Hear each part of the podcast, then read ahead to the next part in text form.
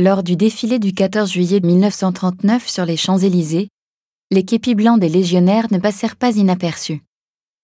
Ovationnés par la foule, les légionnaires étaient fiers, impassibles, élégants, et leurs képis blancs créèrent une émulation telle qu'ils en devinrent le signe distinctif, leur conférant un cachet unique et les distinguant des autres soldats.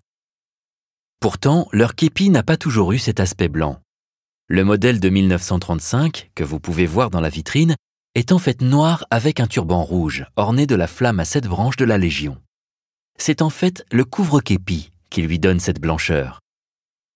Adopté au XIXe siècle pour recouvrir les coiffes noires et rouges des légionnaires et ainsi limiter les effets du soleil, le couvre-képi blanc fut par la suite abandonné car trop visible et remplacé par des coiffes de couleur kaki.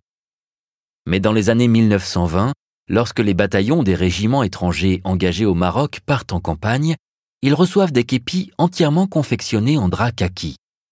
Les légionnaires décidèrent de les blanchir pour ressembler à leurs aînés du XIXe siècle l'état-major s'empressa de s'insurger contre cette mode non réglementaire, mais les légionnaires, d'une redoutable efficacité au combat, finirent par imposer cette tradition.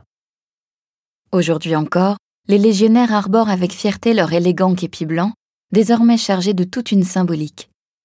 Ainsi, la cérémonie de remise du képi blanc aux nouvelles recrues est le signe de leur entrée dans la grande famille des légionnaires.